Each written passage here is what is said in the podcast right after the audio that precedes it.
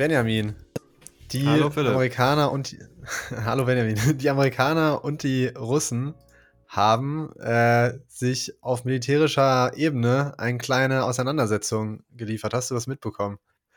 Ja, ich habe es mitbekommen, aber nur so ganz, ganz, ganz am Rande. Und zwar haben äh, die, also im Prinzip kann man sagen, ein russischer Kampfjet hat eine amerikanische Drohne aus dem Himmel getackelt. Also im Grunde hat, äh, haben die Amerikaner über dem, ähm, über dem äh, Schwarzen Meer äh, mit ihrer Drohne rumgeflogen und kam ein russischer Kampfjet und hat die Drohne gesehen und hat erst, hat dann sich dafür entschieden, die so ein bisschen zu ärgern, hat da irgendwie ein bisschen Treibstoff über der abgelassen und ist ganz nah an der lang, lang geflogen. Also in dem Statement heißt es, die haben sich Umwelt schädlich verhalten und unprofessionell. Und dann irgendwann sind sie halt aus Versehen so nah dran geflogen, dass sie an diesen Propeller drangekommen sind von der Drohne. Und dann, ja, mussten die Amerikaner leider das, äh, ja, es ist abgestürzt. also sie haben gesagt, sie mussten es landen, aber es ist halt abgestürzt.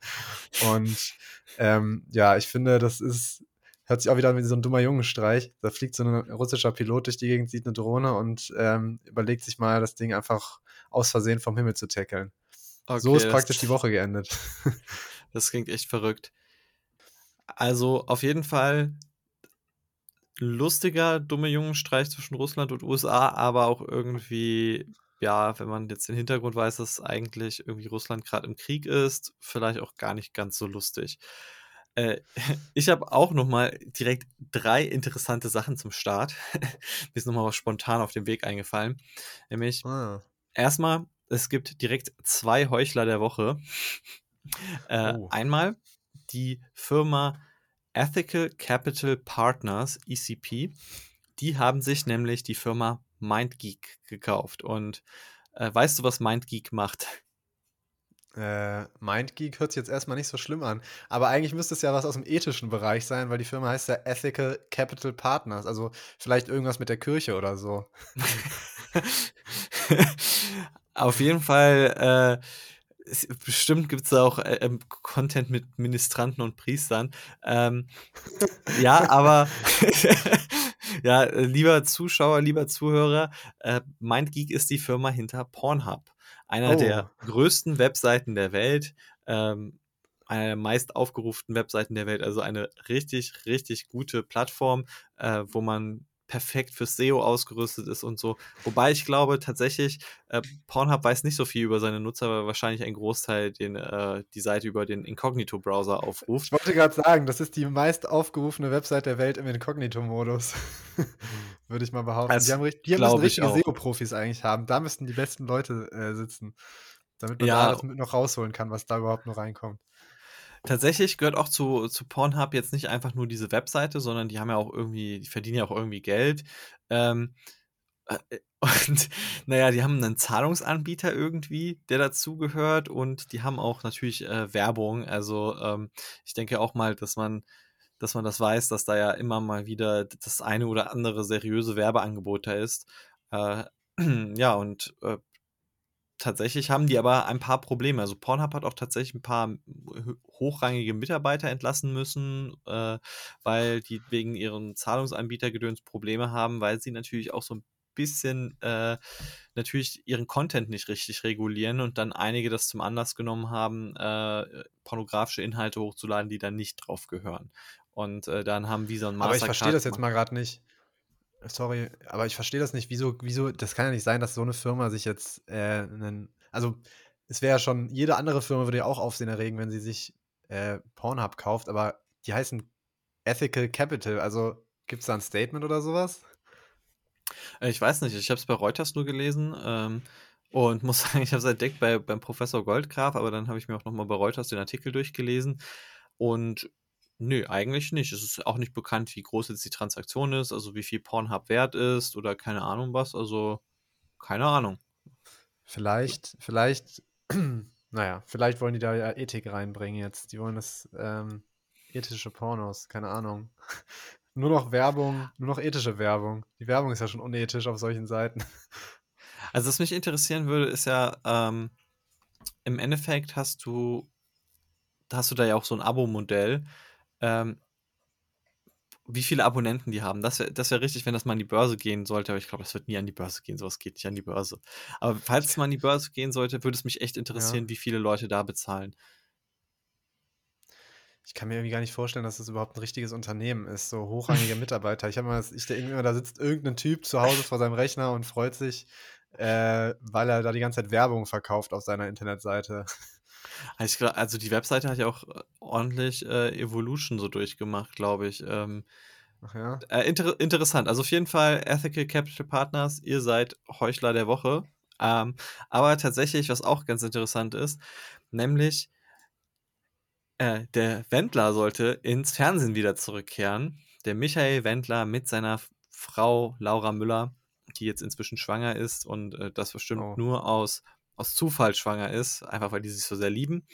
Ähm, die, ja, lieber Zuschauer, gleich geht es erst mit dem Aktien-Content los. Jetzt müssen wir erstmal das Wichtigste hier besprechen. Und ähm, nee, was ganz interessant ist, der wollte, sollte eigentlich eine Fernsehshow bekommen und eine halbe Million Gage bekommen, wo ich mir dachte, so, okay, ähm, schon ziemlich viel für den. Und das wurde jetzt aber tatsächlich gecancelt, weil sich so viele Leute beschwert haben. Sogar die Ritter des Rechts, die Geissens, haben sich beschwert und haben gesagt, dass sie ihre Show absetzen werden bei RTL 2, wenn die Wendler, also Wendler, Laura Müller, äh, eine Show bekommen. Und dann hat RTL 2 gesagt, okay, wir machen keine Show mit dem Wendler. Und das Lustige ist, der Wendler hat ja eine Telegram-Gruppe, weil er eigentlich quasi auf jedem sozialen Medium irgendwie gesperrt wurde für Schwurbeleien und ähm, was weiß ich was, also für, für ganz viel, äh, er hat da irgendwie Deutschland mit einem KZ verglichen, was natürlich äh, Krisenzentrum heißt. Und ähm, auch andere komische Verschwörungstheorien geteilt. Und dann hat er ja auf Telegram einen ganz großen Channel gemacht. Und dann plötzlich hat er gesagt, so ja, ich stelle diesen Channel ein, aber das hat auf keinen Fall etwas damit zu tun, dass ich jetzt bei RTL 2 eine Show habe. Irgendwie. Und dann hat er die Show bei RTL 2 bekannt gegeben. Das war so richtig lustig. So, auf keinen Fall hat das irgendwie was damit zu tun. Auf keinen Fall wurde hier irgendwie meine Meinung weggekauft naja, es hat nichts gebracht. Ich denke mal, der Telegram-Channel wird jetzt bald wiederbelebt, weil äh, das anscheinend seine Erwerbsquelle ist, dass er da irgendwie Preppern, äh, Dosenfutter verkauft und keine Ahnung was. Mhm. RTL 2 sind aber eigentlich im Endeffekt auch Heuchler, weil sie natürlich äh, mit dem erst Geschäfte machen wollten und äh, als dann sich Widerstand gewährt hat, dann haben sie dann damit aufgehört. Der Wendler hat noch ein sehr emotionales Statement rausgegeben, ähm, wo er sich noch darüber beschwert hat, dass er gecancelt wird und äh, dass er ja nur Krisenzentrum Deutschland geschrieben hätte und dass, äh, dass, dass man ihn dafür cancelt, das sei ja unmöglich. Ähm, und dann habe ich noch eine Sache, dann habe ich nämlich nachgeguckt, wem gehört eigentlich RTL 2? Was denkst du? Äh, RTL 2, warte, da habe ich doch auch letzte Woche was gelesen. Gehören die nicht zu Disney? Ja. War da nicht was mit Disney? Genau, also die RTL 2 ist, dachte man, dachte ich auch so, ja, bestimmt gehören die irgendwie zu der RTL Group, die an der Börse ist in Deutschland, dieses luxemburgische Unternehmen. Äh, ja, Mhm. zum Teil, aber zum Teil gehören die eben auch anderen Firmen. Ähm, boah, ich, irgendwie vier Medienfirmen haben sich RTL 2 geteilt. Also es ist nicht eine Firma wie RTL, denen das gehört, sondern es sind tatsächlich vier verschiedene irgendwie Firmen, denen das gehört und eine davon gehört zur Hälfte Disney und die besitzen also irgendwie so 16, 17 Prozent an RTL 2. Krass, frage ich mich, vielleicht kommen wir demnächst dann auf, ja, wie kann man das kombinieren? demnächst gibt es dann RTL Now auch im Disney-Abo. Geil. Oder dann gibt es so ein Bundle-Angebot, das wäre doch was. Ähm, ja, vielleicht ist ja beim, für einen Wendler Platz bei Achtung Reichelt oder so. Ich denke, das wäre doch ein gutes Format für, seine, für eine Show. ja, ich, ich, ich weiß auch nicht, also wo, wo man den jetzt noch unterbringen kann, den Wendler. Ich glaube, der braucht noch mal so fünf Jahre Rehabilitation und so. Er wollte auch, hat auch gesagt, er wollte eigentlich an, in seiner Fernsehsendung, wollte er natürlich über die ganzen Fehler sprechen, die er gemacht hat. Aber natürlich erst. Ich kann den Bis vor zwei nehmen, Tagen hat er dann irgendwie noch sein ist- Telegram. Bis vor zwei Tagen noch seinen Telegram-Kanal gemacht. So, und jetzt noch die dritte Sache, dann kommen wir wirklich zu den Aktien- und Börsen-News. Ähm, in Deutschland gibt es ja so ein Energiegeld und das hat ja irgendwie jeder bekommen, äh, außer irgendwie uns beiden. Und ähm, naja, jetzt gab es auch das Energiegeld für Studenten und dafür musste man sich ja, das wurde ja schon monatelang vorher angekündigt und äh, so ein bisschen auch irgendwie auf unbestimmte Zeit verschoben.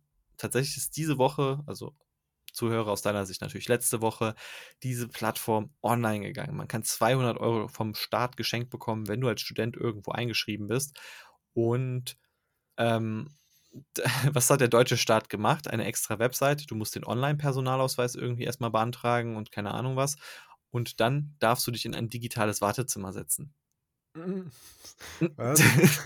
ja, du, du kannst den Antrag nicht stellen, sondern du musst auf die Seite gehen, drücken, ich will ins digitale Wartezimmer, dann wartest du eine gewisse Zeit ähm, und dann irgendwann darfst du den Antrag ausfüllen. Und anscheinend am Anfang, ähm, wie man es natürlich so kennt in Deutschland, ist dann die, das digitale Wartezimmer geöffnet worden und dann hatten einige Leute auch schon so, so eine erwartete Zeit, wie lange es dauern wird, bis sie einen Antrag ausfüllen durften. Und da waren wohl Leute, die teilweise mehrere hundert Jahre warten sollten. Ja, die wollten, glaube ich, einfach das äh, gute deutsche Feeling der, ähm, der, der, der Behörden auch ins Digitale umsetzen. Also, ja, ich habe hab ich habe mir auch gedacht, so einfach so, ich meine, das Wartezimmer hat sich doch bewährt. Und dann ja. hat man sich einfach gedacht, dieses Nummer ziehen und warten und so, warum nicht auch im Internet, wenn du einen Antrag ausfüllst? Ey, genial. So, darauf hätte mal jemand kommen sollen, so. Die haben sich wahrscheinlich auch einfach für den, für den, von dem Provider, von dem Host den kostenlosen Tarif geholt. Deswegen hatten die nicht so viel, äh, hatten die nicht so viel Rechenkapazität, um alle draufzulassen. Und, und AWS denken die wahrscheinlich sowieso, dass das die Abkürzung für irgendwie, keine Ahnung, für irgendeinen Sanitärsbetrieb ist.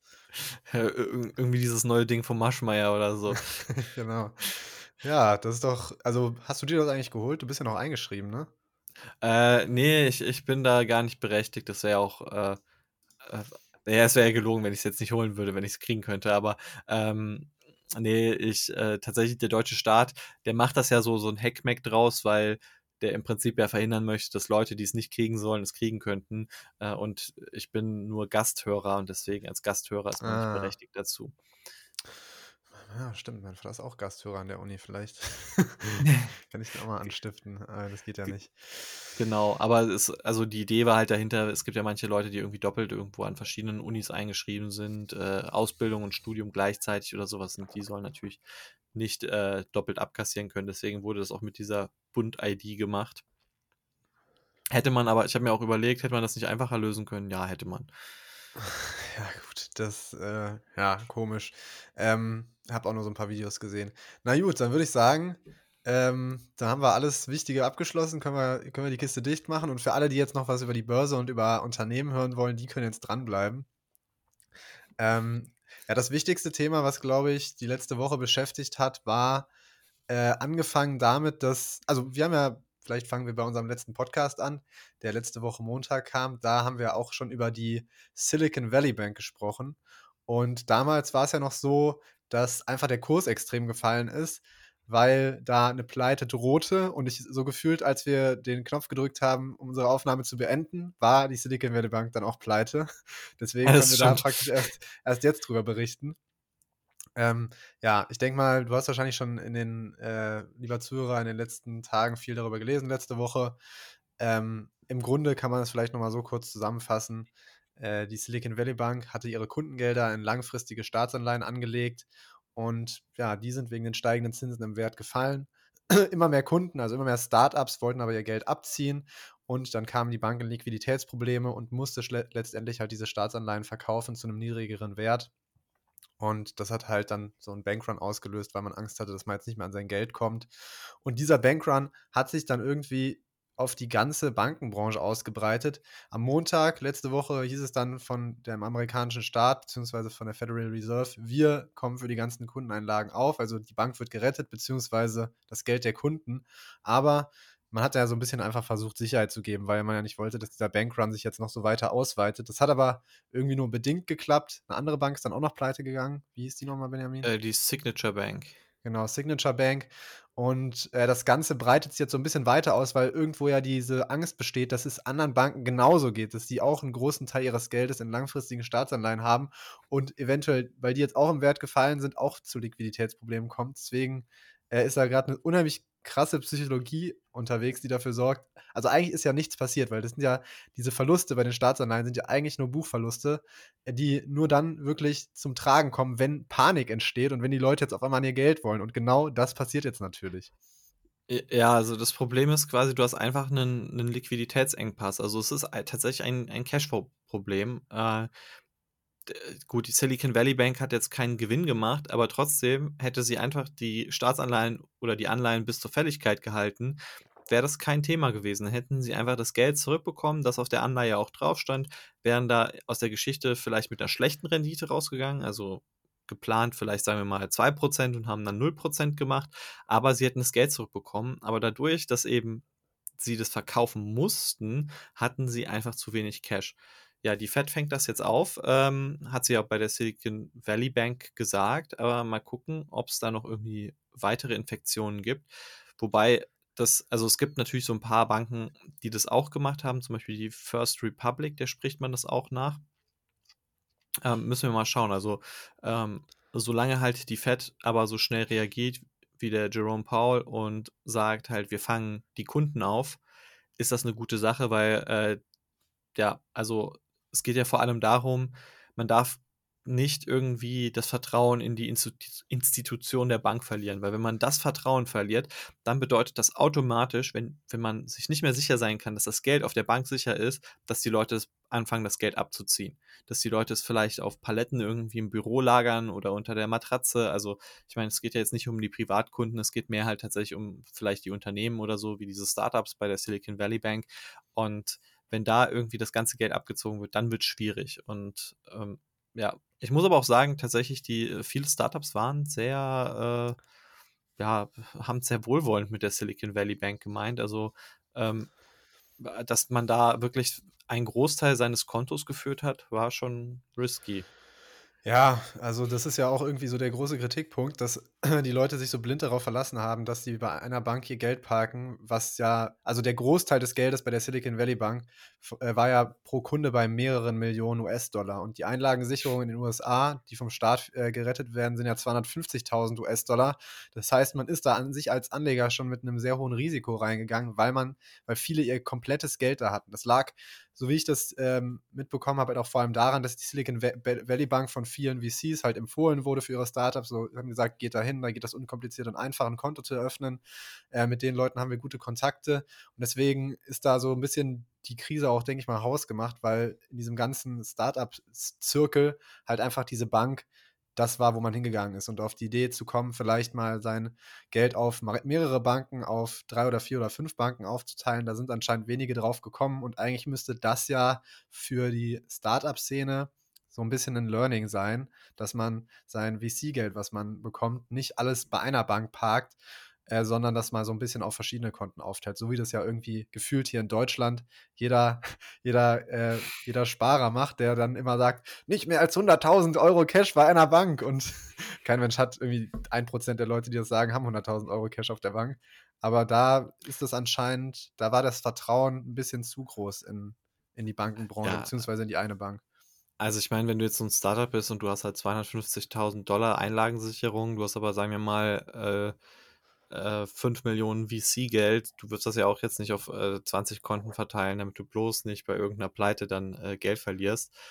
Äh, ich nee, aber du hättest ja zumindest mal auf, auf ein paar mehrere, also wenigstens mehr als auf eine, würde ich sagen, weil dann hättest du ja schon mal nicht das Problem gehabt, dass du deine Mitarbeiter auf einmal nicht mehr bezahlen kannst. ja, das stimmt, aber also es ist auf jeden Fall äh, richtig verrückt. Ich glaube aber, es wird immer wieder in sicheren Zeiten passieren, dass die Leute dieses Verhalten an den Tag legen. Und ich glaube, die Leute sind nicht, nicht schlau genug, um aus der Vergangenheit zu lernen. Also, das ist mir nochmal bei ganz vielen Sachen bewusst geworden. Sowas wie das, was bei der Silicon Valley Bank passiert ist, das ist ja jetzt nicht das erste Mal, dass äh, Unternehmen irgendwie so ein Problem hatten. Und ich glaube, es ist sogar nicht mal die erste Krise in der Richtung. Ähm, die Finanzkrise war jetzt zwar vielleicht ein bisschen anders und so, aber es gab auch schon irgendwie, ich habe gelesen, in den 70ern äh, schon eine Krise, die quasi in dem, in dem Stil war, so eine kleinere. Aber da lernt einfach niemand draus. Das wird in 50 Jahren, werden, wir es nochmal sehen. Ja, vor allem die Frage ist halt, wie groß kann der Lerneffekt auch sein, wenn nach einem Wochenende, wo alle sich beschweren und alle durchdrehen, äh, dann der direkt äh, Papa Staat kommt und sagt: „Ja, komm, ich helfe euch. Hier, hier.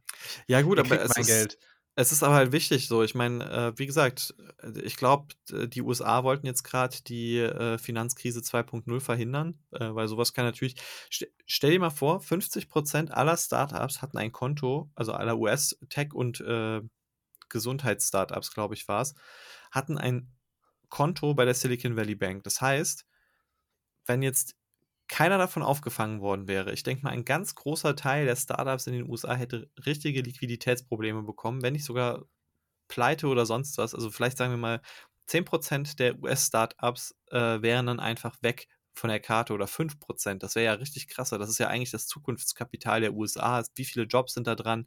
Ähm, ja, also ich glaube, da und wenn das passiert wäre, was wäre dann mit der Signature Bank, Ja, der das First das Republic, schlecht kleineren. Regionalbanken? Ja, deswegen, also ich glaube, ich glaube, man musste es machen. Also es war, war die richtige Reaktion.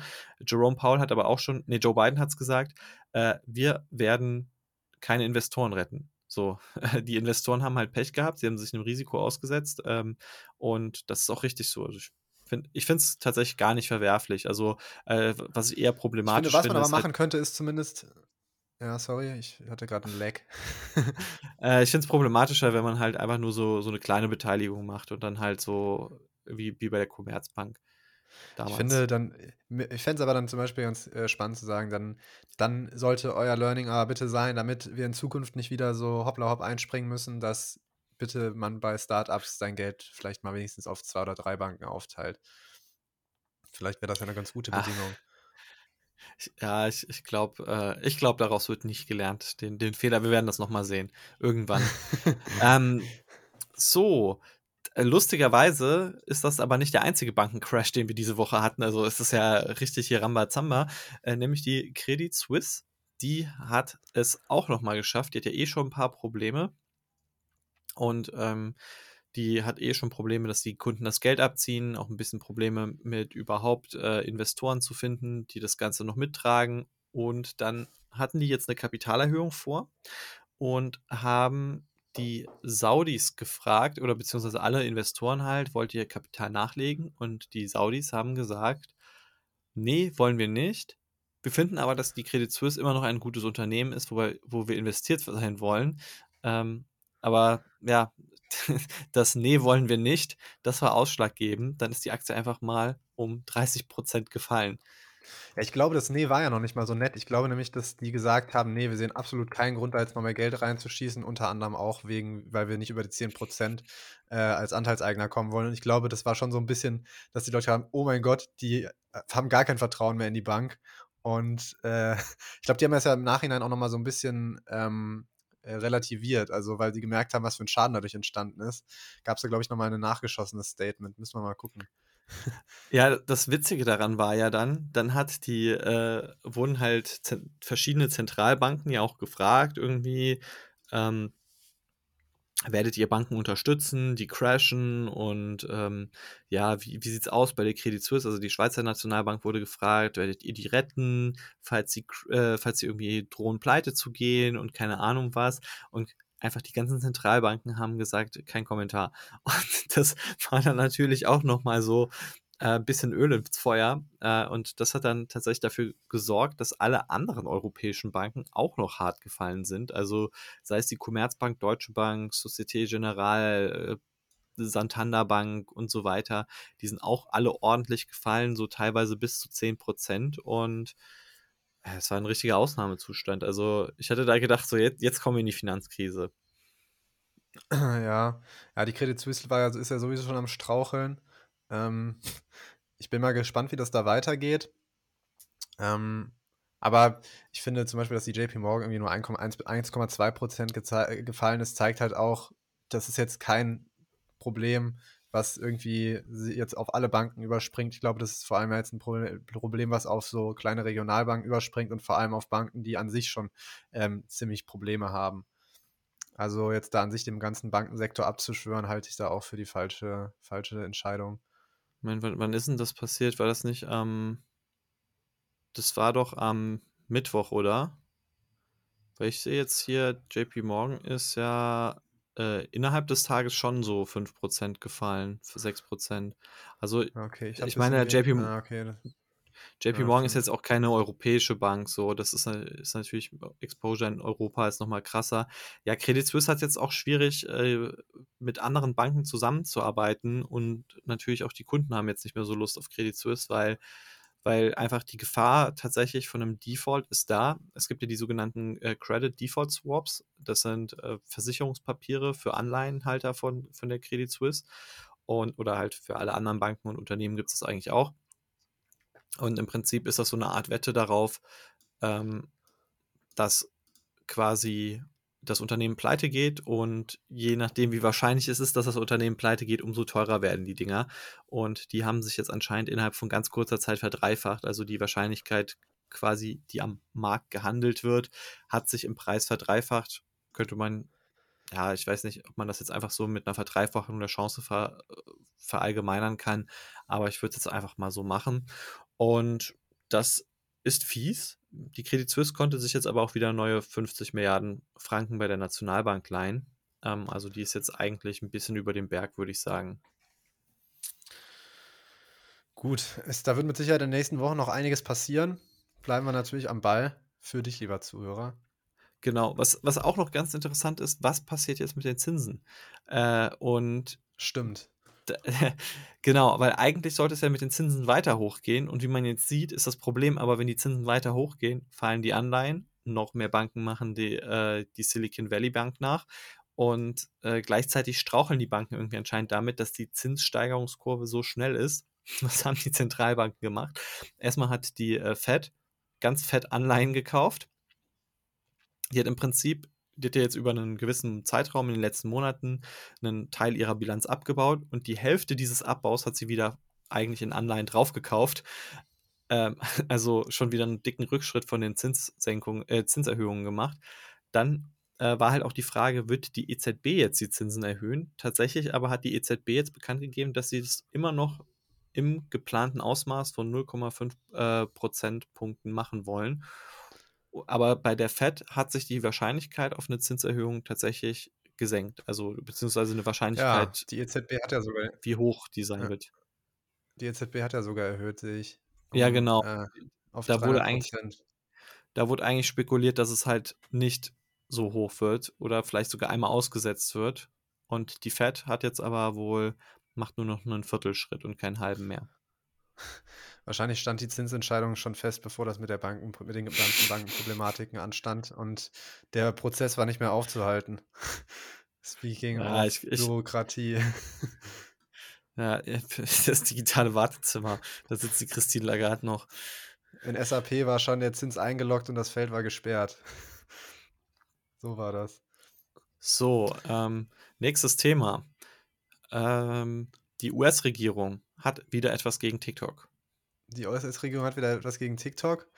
Ähm, ja, im Grunde kam das so ein bisschen durch TikTok raus, weil bei TikTok nämlich ein Sprecher gesagt hat, dass die USA äh, darum bittet, dass TikTok, also dass ByteDance äh, wohl bitte jetzt TikTok verkaufen soll, weil ByteDance ist ja ein chinesisches Unternehmen und die Amerikaner haben ja schon länger ein Problem damit, weil äh, sie Angst haben, dass die ganzen Nutzerdaten der Amerikaner, die TikTok nutzen, und das sind ja, meine ich, über 100 Millionen, ähm, dass die in chinesische Hand kommen, beziehungsweise in Regierungshand und dass da man damit Schindluder treibt, Benjamin. Dass da Schindluder getrieben wird. Ähm, ByteDance wehrt sich natürlich immer noch mit Händen und Füßen dagegen. Die haben sogar einen 1,5 Milliarden US-Dollar schweren Überwachungsplan angeboten, äh, der, der vorhält, dass ähm, ein amerikanisches Unternehmen, ich muss nochmal gerade gucken, Oracle. welches, genau, Oracle, ähm, praktisch als externer, ähm, neutraler Mitspieler die ganze Datenübertragung überwacht und praktisch sicherstellt, dass da nichts in die falschen Hände gerät. Ja, ähm, ist natürlich wieder so ein Machtspielchen. Es gibt da auch einen Gesetzesvorlag vom Geheimdienstausschuss, der halt jetzt praktisch in die Wege geleitet wird. Also die ganze Sache geht immer mehr in Bewegung. Es gibt da wohl auch ein Ultimatum, wie lange die sich jetzt entscheiden dürfen. Und eventuell wird dann TikTok den Besitzer wechseln, weil ich kann mir eigentlich fast nicht vorstellen, dass die in den USA sich vom Markt nehmen lassen wollen. Also, die Sache mit dem Besitzer war ja schon mal ein Thema. Hatten wir eigentlich schon vor, vor ungefähr zwei Jahren. Ich bin, ich weiß nicht. Also, ich meine, vor zwei Jahren konnte man es ja auch irgendwie schon mal verhindern, äh, indem man halt irgendwie mit Oracle sich da angebandelt hat. Also, beziehungsweise man hat jemanden gesucht, der äh, erstmal das kauft und dann hat man dann irgendwie sich dann doch darauf geeinigt, dass Oracle irgendwie die Daten speichert, dass das alles schön in den USA bleibt.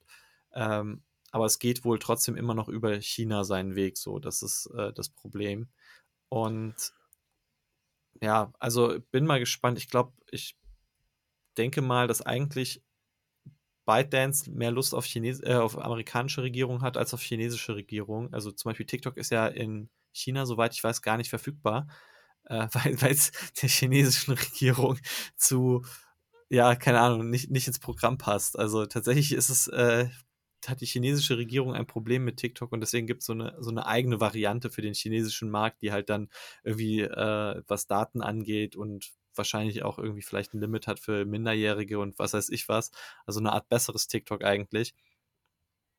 Aber ähm, ja, ich denke eigentlich, dass ByteDance ziemlich viel Freude an dem amerikanischen Markt hat und ich denke auch, dass sie da irgendwie versuchen werden, eine Lösung zu finden. Muss man nur gucken, ob die chinesische Regierung das auch akzeptiert. Ja, wenn die vor allem 1,5 Milliarden da reinstecken wollen, denke ich auch.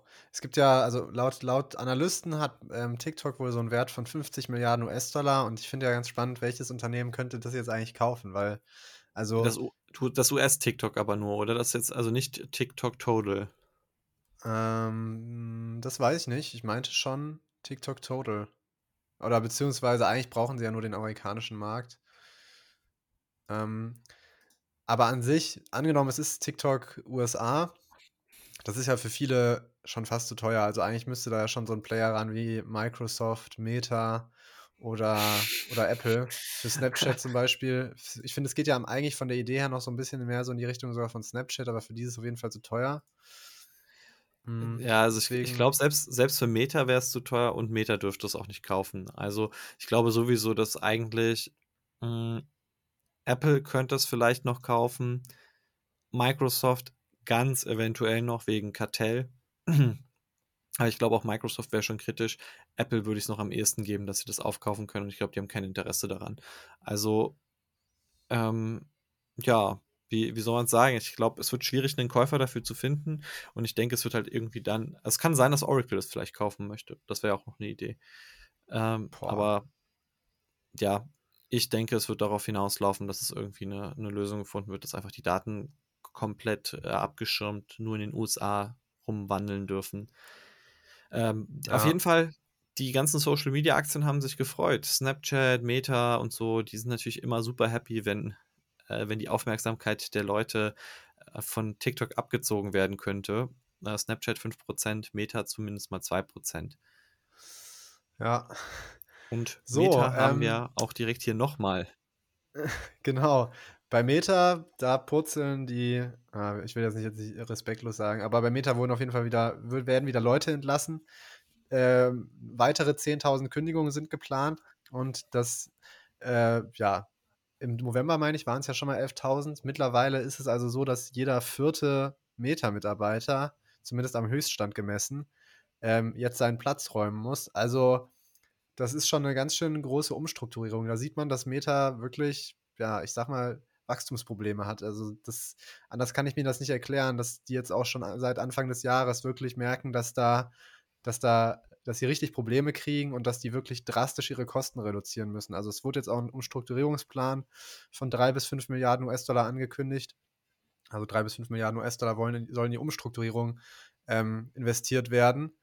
Nochmal 10.000 Mitarbeiter entlassen, das ist schon, finde ich, also ich frage mich, das geht ja schon fast so in die Richtung Missmanagement, wenn man sieht, also das wirklich jetzt im Vergleich zu irgendwie Mitte letzten Jahres, jeder vierte Mitarbeiter gehen muss. Also da frage ich mich wirklich, wie man, äh, wie man in die Zukunft geblickt hat.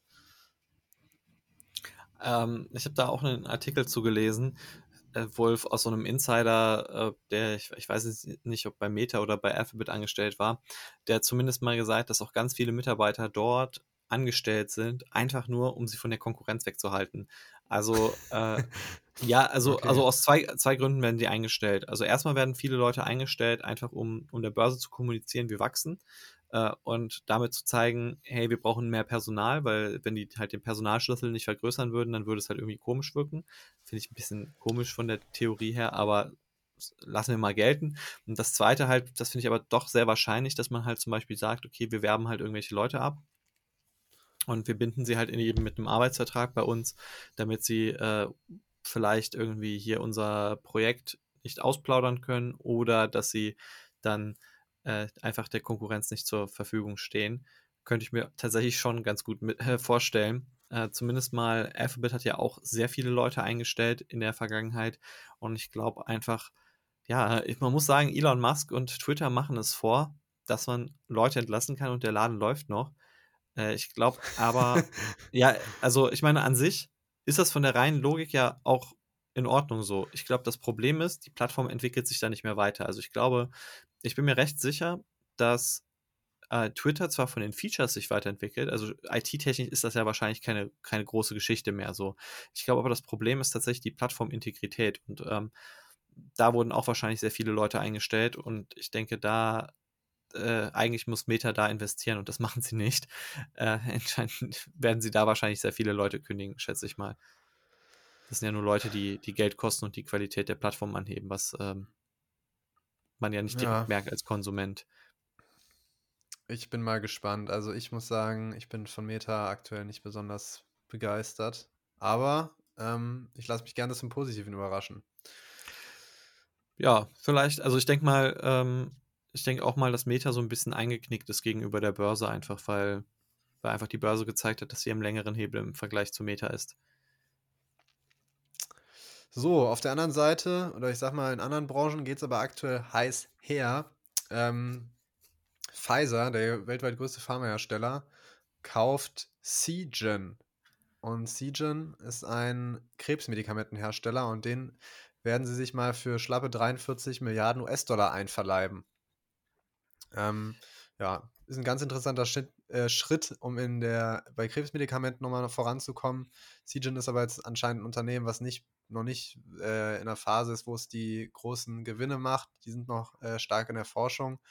Aber das ist sozusagen für Pfizer ein Investment in die Zukunft, weil sie da sich in Zukunft dann praktisch die, die großen Gewinne mit versprechen. Ähm, so, ich schaue gerade mal nach, was denn CGen also CGen hat einen Umsatz so erwartet von 2,2 Milliarden mit nur 12% Wachstum. Ähm so, jetzt ist halt die Frage, sie kaufen zwar CGen für 43 Milliarden, aber CGen hat anscheinend sehr dickes Cash-Polster, vermute ich mal. Schauen wir mal einfach nach. Obwohl es geht so, nur 2 Milliarden an Cash aber zumindest mal, sie haben einen Umsatz und sind nicht profitabel. Ja, ich denke mal, es geht viel um Pipeline. Also so sieht es auf jeden Fall aus.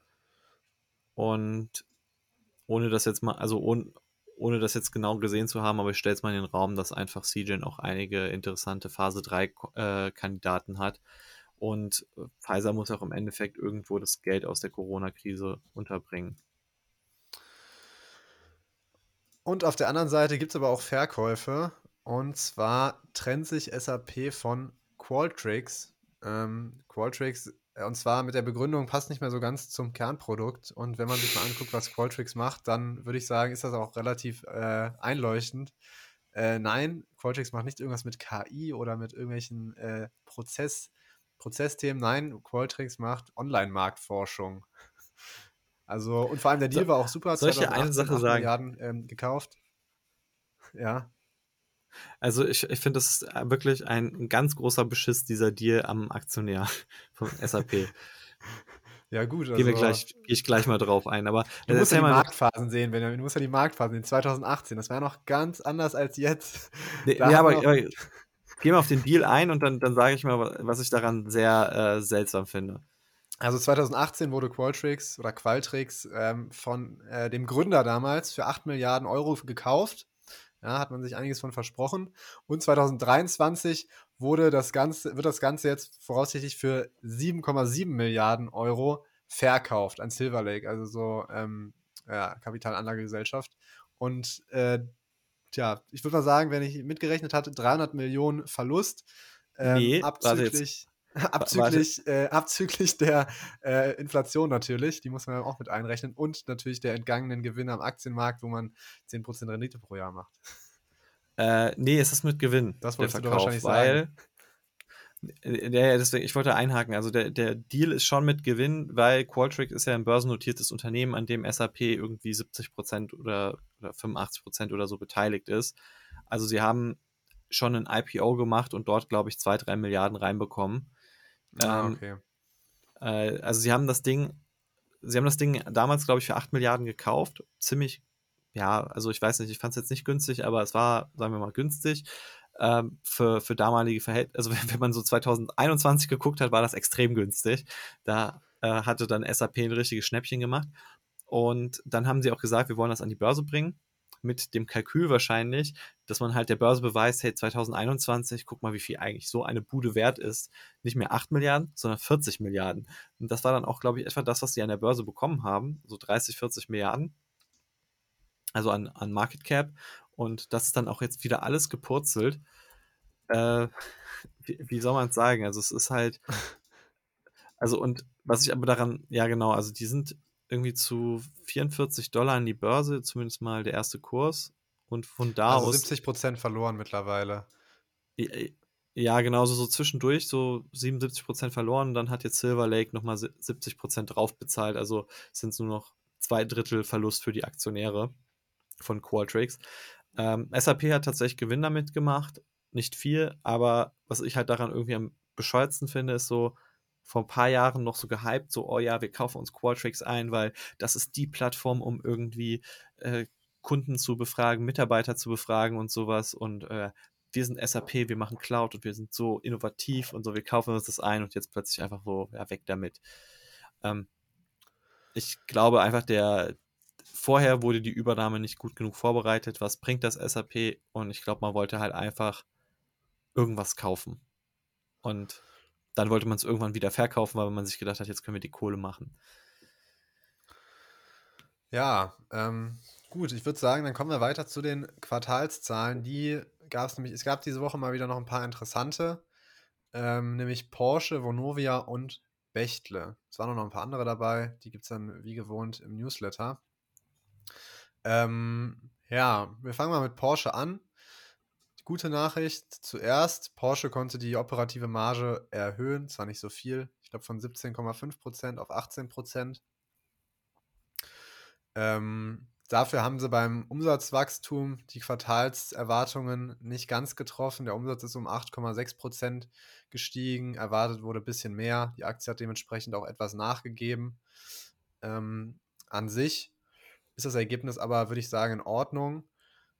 Ich finde vor allem ganz gut, dass sie die Marge geschafft haben zu steigern aufs Gesamtjahr. Ich muss jetzt, müsste jetzt aber mal gucken, wie es im Quartal gewesen ist. Vermutlich war sie da nicht so gut im letzten. Was für Aktionäre ganz interessant ist, es wird eine Dividende geben von einem Euro und einem Cent für alle, die die Vorzugsaktie haben. Genau. Und das entspricht, das wie viel sind das aktuell? wo steht die Aktie aktuell? Ah, 115 etwa. 117, glaube ich, 113, eins von beidem. Ah, ja. so 0,8, 0,9 Prozent. Okay, ja. Hätte ein bisschen mehr sein können nach meinem Geschmack, aber ich würde sagen, ist ein guter Anfang. Ähm, ja, also da als Hinweis, das ist nur ein kleiner Bruchteil vom Gewinn, weil es gibt ja 100, 911 Millionen Porsche-Aktien und jede Porsche-Aktie kriegt einen Euro, plus natürlich die Vorzugsaktionäre bekommen noch einen Cent on top und dadurch werden praktisch 911 Millionen Euro ausgeschüttet. Das war anscheinend so wichtig, dass man sich gedacht hat, so ja komm, das, äh, das wird jetzt die Dividendenausschüttung die erste. Also es ist halt eher so ein historisches Ding, als dass man da vielleicht, vielleicht auch noch so ein bisschen um die IPO-Kosten zu decken, dass man gesagt hat, dass man die Dividende erstmal niedriger hält. Ab nächstem Jahr soll es dann eher 50% des Gewinns werden. Und wenn man dann 50% des Gewinns hat, dann ist man eher schon beim aktuellen Kurs wahrscheinlich bei zweieinhalb Prozent Rendite. Aufatmen also. Genau. Ähm, so, als nächstes, ich denke mal, worauf wir alle gewartet haben, heute sind sie endlich bereit, also heute Freitag, der 17. März, die Vonovia-Zahlen. Ähm, und bei Vonovia ist es so, erstmal, ich glaube, das Allerwichtigste, worauf eigentlich alle Leute gewartet haben, was passiert mit der Dividende und ähm, ich hatte es schon erwartet, sie wird gekürzt. Ganz Also, weg. Nee, gekürzt nur. ja genau, gekürzt, nicht gestrichen. So, Ja, es gibt 50% weniger Dividende etwa, oder sind es etwa oder ist es genau? Es sind ich 85 glaube, es sind Cent, glaube ich. 47 oder sowas. Genau. 47 Prozent oder sowas. Ja, also ähm, da muss ich sagen, tatsächlich auf der Vonovia IR-Seite, da habe ich mal einen Screenshot noch davon gemacht, vor, bis vor, also bis gestern quasi oder vorgestern wahrscheinlich, äh, wurde auf der Vonovia-Seite noch suggeriert, dass es eine mindestens 10% Dividendenerhöhung geben wird 2022. Ähm, schön, schöne Anlegerverarsche, muss man sagen. Äh, genau, da? also es wurde nur suggeriert mit so einem Balken, weißt du, so im Prinzip so jedes Jahr immer eine schön höhere Dividende so. und dann auf Ja. jedem Balken immer so eine Zahl drauf, außer für 2022. Der Balken natürlich deutlich höher als der von 2021, was auch schon beschiss ist, weil eigentlich äh, mit dieser Fusion von Vonovia und Deutsche Wohnen wurde die Dividende gesenkt und da haben sie auch eine Erhöhung einfach mal reingemalt. Ähm, und dann für 2022 hat man, wenn man sich die Linien im Chart angesehen hat und sowas in die Verhältnisse, kam man auf mindestens also so 10, 11, 12 Prozent äh, Dividendenerhöhung. Und ja, sieht man ja, was man bekommen hat. Ja, gut. Ja, ähm, Aber, aber Benjamin, die Dividendenrendite ist ja immer noch relativ hoch. das stimmt. Äh, interessanterweise hat sich dann aber auch noch mal Vonovia dazu entschieden, jetzt, ähm, das war auch ganz interessant, sie geben wieder eine Aktiendividende raus. Ähm, also es wird eine, Moment, ich, ich versuche noch mal irgendwie ein paar Zahlen mehr zu finden. Also es wird eine Dividende geben, quasi, die man auch sich in Aktien auszahlen lassen kann, was eigentlich gesagt wurde, dass es auch nicht der Plan wäre. Ähm, naja, man hält vielleicht nicht immer sein ganzes Wort so. Und ähm, die Bedeutung davon ist, dass man äh, die Aktionäre verwässert, aber dadurch muss halt Vonovia kein Cash auszahlen. Also es hat, sagen wir mal, seine Vor- und Nachteile. Auch ganz Aber die muss lustig. man nicht nehmen, die Aktiendividende. Nee, aber tatsächlich haben in der Vergangenheit viele Aktionäre das getan. Ich denke auch deshalb kommt die Kürzung, um die Verwässerung klein zu halten. Gleichzeitig natürlich ähm, hält man im Prinzip auch so äh, den Cash-Ausfluss aus dem Unternehmen klein. Ja, dann äh, Kundenzufriedenheit an einem Rekordniveau bei Vonovia. Das fand ich auch ganz lustig. Bei uns auf dem Trustpilot haben da mal Leute, äh, bei uns auf dem Discord haben mal Leute das Trustpilot äh, Portal von Vonovia gezeigt mit 2000 Bewertungen, durchschnittlich anderthalb Sternen. Ähm, Ach so, negatives Rekord. Ich dachte positiv. nee, ja, eigentlich, eigentlich positiv. Äh, so, und dann gucken wir mal. Das Wichtigste sind ja eigentlich die Funds from Operations, äh, also sogenannte FFO. Wie viel mehr Cashflow hat das Unternehmen? Äh, hier ist es so, auf Firmenbasis um 20% gestiegen und ich suche mal jetzt gerade den pro Aktie, weil der ist eigentlich viel interessanter. Der ist tatsächlich um 17% gestiegen. Also zumindest mal gutes Zeichen. Vonovia ist 17% vom Cashflow gewachsen. Eigentlich, also es wäre fahrlässig, jetzt eine Dividendenerhöhung daraus zu machen. Aber ja, die Halbierung der Dividende ist wahrscheinlich auch eine Form von Sicherheitspuffer. Ähm, und ja, das wird auf jeden Fall dem Unternehmen helfen. Ist zwar blöd, dass man bei so einem Unternehmen, wo man es nicht erwartet, eine Dividendenkürzung drin hat, aber es ist halt einfach das Beste für euch Aktionäre. Ja, immer noch besser als ganz streichen. Also das, äh, so wie bei Leck Immobilien, das muss ja nicht sein. Ja, da war Vonovia auch etwas besser aufgestellt, aber trotzdem, also äh, ich fand es ein bisschen schade, dass halt äh, doch sehr viel rumgetrickst wurde in der IR, also gerade mit der Dividende und der IR-Seite, das fand ich war schon, ähm, das hätte nicht sein müssen. Ja. So, ähm, dann haben wir noch ein Unternehmen, Benjamin, und ich weiß ja, du hast ja letzte Woche schon gesagt, dass du dich so auf die Zahlen freust, äh, von Bechtle. Deswegen ähm, überlasse ich das auch gerne nochmal dir, äh, dass du gerne erzählen kannst, wie es um deine Most Favorite Company Bechtle steht. Ja, äh, wie soll man es mal wieder sagen? Alles ist super gelaufen. Ähm, der, also äh, fangen wir mal auch hier ganz oben mit der Topline an. Also äh, ähm, das heißt jetzt nämlich bei Bechtle Geschäftsvolumen, das ist der alte Umsatz, ähm, 16,6% gewachsen und der neue Umsatz der, ich erkläre das gleich, wie der zustande kommt, der ist 13,6% gewachsen. Also je nachdem, 14% bzw. 17% Wachstum klingt doch ganz solide, vor allem international gewachsen.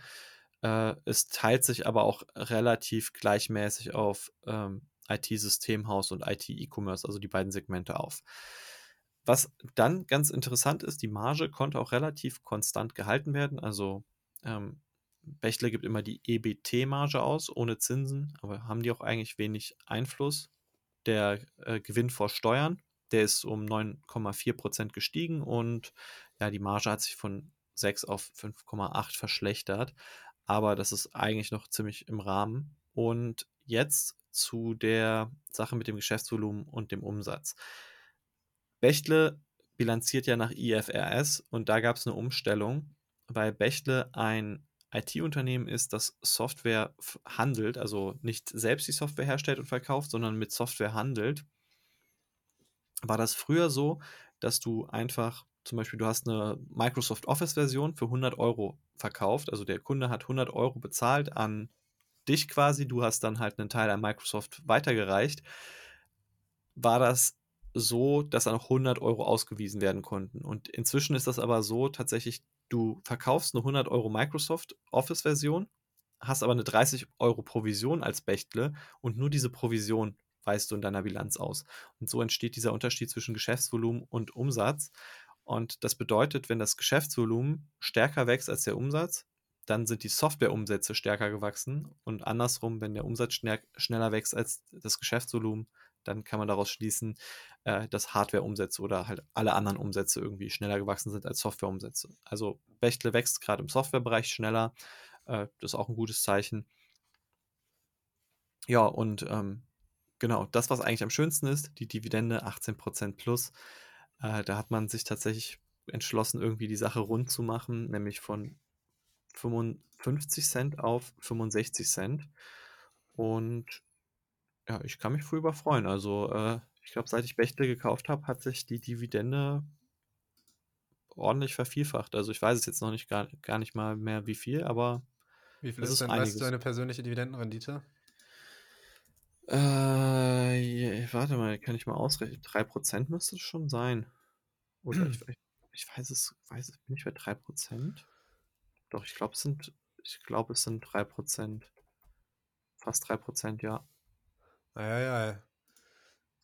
Kann man machen. Ich glaube, Bechtle vom Aktienkurs, also jetzt gerade von der, von der Dividende, die man am Markt bekommt, circa 1,6% Ähm, ja, Leute, ich bin überzeugt von Bechtle.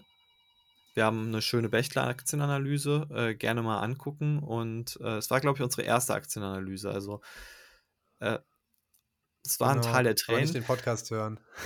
ja, nee, nicht den Podcast hören. Ich erzähle euch das gerne live persönlich auf der Invest äh, oder habe es euch erzählt, rückwirkend, aber genau. Ja. Ja, Kaufkurs hattest du 25,72 steht hier bei dir auf der, auf der Seite. Äh, 25,72. Ja, das heißt, du hast. Äh, Hoppla, jetzt habe ich hier irgendwas falsch gemacht. Wie sind das? Zweieinhalb Prozent? Zweieinhalb Prozent. Ah ja, das ist aber, weil ich auch sehr oft nachgekauft habe. Also ich, ich rechne das immer auf das, den, meistens den also. ersten Kurs. Ich, meistens kaufe ich äh, einmal am Anfang eine große Position. Bei Bechtle habe ich halt sehr viele kleine nachgekauft, so per Sparplan. Und mein erster Kauf war damals noch vor dem Split bei 70 Euro, glaube ich. Ähm, und dann wurde aus einer Aktie drei Aktien. Also ich habe 70 durch 3 für 23 Euro das Stück gekauft. Nice. Das ist dann so 2,7 Prozent oder so. Ja, ich kann damit gut leben. Freut mich für dich. Ich habe Bechtle irgendwie nicht mehr im Depot. Ich schätze mal, ich habe es letzten Sommer irgendwann verkauft. Ähm, naja, aber auch schön, dass Unternehmen aus dem IT-Sektor, weil Bechtle ist ja im IT-Sektor, auch noch wachsen können, während alles andere abschmiert aus dem Bereich. Muss man nur die richtigen Unternehmen haben. Ja, beim Kurs war es nicht so toll, aber es äh, hat sich jetzt wieder gegeben. Also Bechtle ist beim Kurs tatsächlich hat sich eigentlich sehr gut wieder erholt. Die hatten eine, eine Schwäche letztes Jahr, aber, aber das ist eigentlich wieder aufgeholt. So, ähm, ja, ich würde sagen, dann haben wir eigentlich alle Themen durch. Ähm, dann würde ich sagen, hören wir uns nächste Woche wieder. Bis dahin und tschüss. Ciao.